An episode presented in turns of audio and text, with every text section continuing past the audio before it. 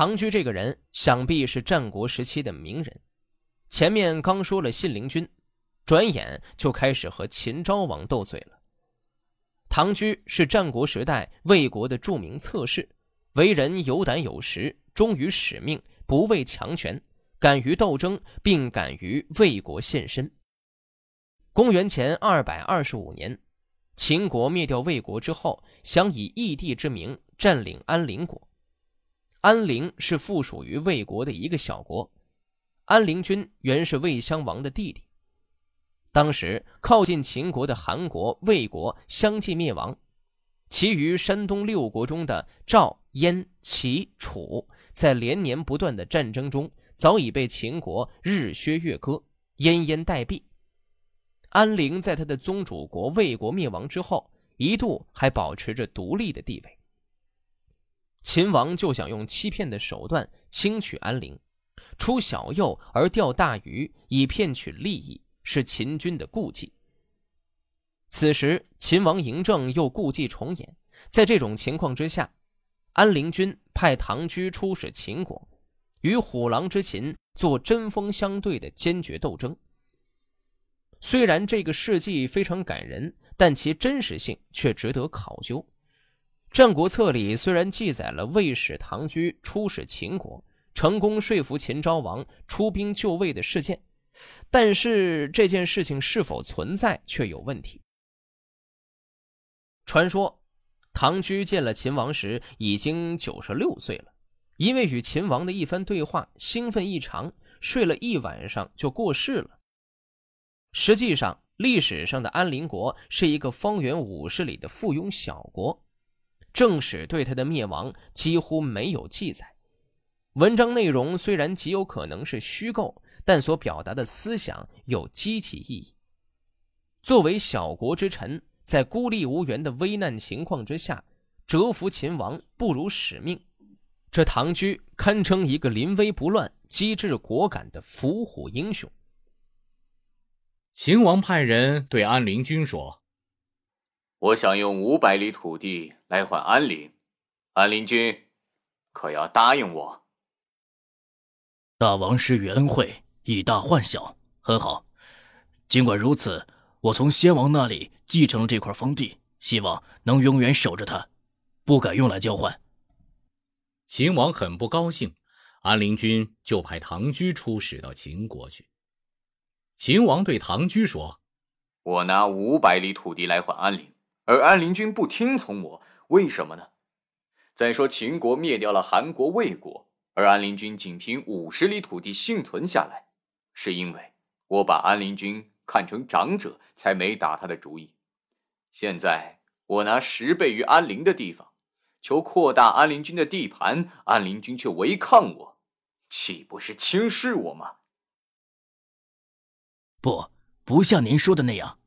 安陵君从先王那里继承了这块土地，而守着它，即使千里之地也不敢换，何况只是五百里呢？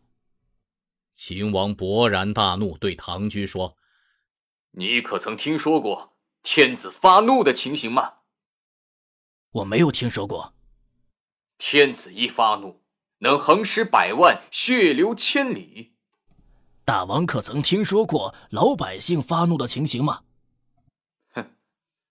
老百姓发怒，也不过甩掉帽子，赤着脚，把头往地上撞罢了。”这是平庸无能的人发怒，不是志士发怒。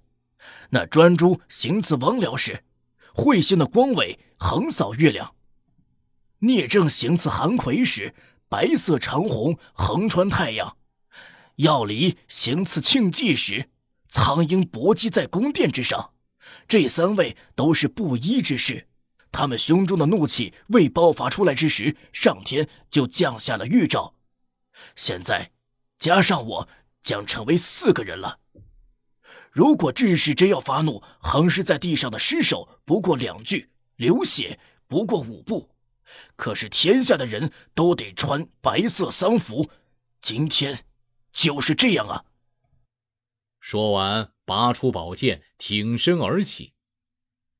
秦王脸色沮丧下来，直起身子，跪着向唐雎道歉说：“先生，请坐。”哪会到这种地步？我明白了，那韩国、魏国灭亡，而安陵却凭着五十里土地的地盘留存下来，只因为有先生您啊！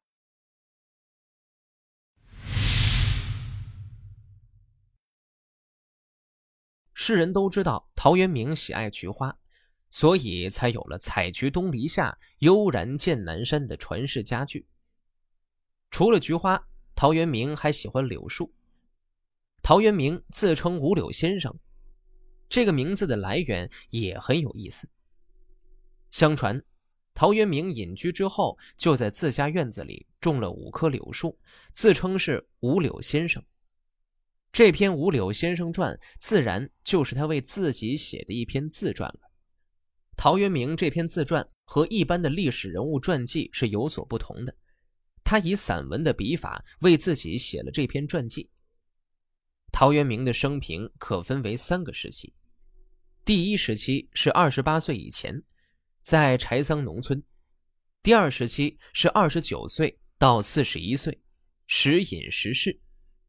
公元三百九十三年出仕江州祭酒，以后历任桓玄幕僚、刘裕镇军参军、刘敬轩建威参军。公元四百零五年八月为彭泽令。第三时期为四十二岁直至病故的时间，这段时间陶渊明归隐田园。至于这篇自传是什么时候写的，也有不同的说法，一说。是作于少年时期，一说是作于晚年。正因为对写作时间有争议，所以《五柳先生传》是否是陶渊明自己的自传，也是存在争议的。魏正深在陶渊明探稿中提到，他在二八年写下的《五柳先生传》中，表示了自己的从文志愿。如果说这是少年时所做的话，那么便不是自传了。有可能是陶渊明在年少时对生活的构想，表明志向，规划未来。可是陶渊明笔下五柳先生穷困潦倒，家境贫寒，如此情景不似在为自己规划未来。所以有研究者认为，文章创作于晚年时期。清代学者林云明指出，文中赞语中无怀氏。葛天士表达了安贫乐道的情怀和不为官的态度，可以推测出这是陶渊明辞官后所做的。这位先生不知道是什么地方人，也弄不清他的姓名。他的住宅旁边只有五棵柳树，因此就用五柳作为他的别号了。五柳先生安闲沉静，不好言谈，也不羡慕荣华利禄，喜欢读书，但不执着于对一字一句的琐细解释。每当读书有所领悟的时候，就会高兴的忘了吃饭。生性嗜好喝酒，但因为家贫，就不能经常得到。亲朋好友知道他这种境况，有时备酒招待他。他前去饮酒时，总是开怀畅饮，直到大醉方休。最后就向主人告辞，从不以去留为意。他的住室四壁空空荡荡，破旧的连风和太阳都无法遮挡。穿的粗布短衣打满了补丁，饮食简陋，而且经常短缺。而他却能安然自得，常常以写诗作文章当娱乐，抒发自己的志趣。他能够忘掉世俗的得失，只愿这样度过自己的一生。赞曰：钱楼的妻子曾经这样述说自己的丈夫：不因为处境贫困而终日忧心忡忡，不为了追求富贵而到处奔走钻营。推究他所说的话，五柳先生不就是钱楼那样的人物吗？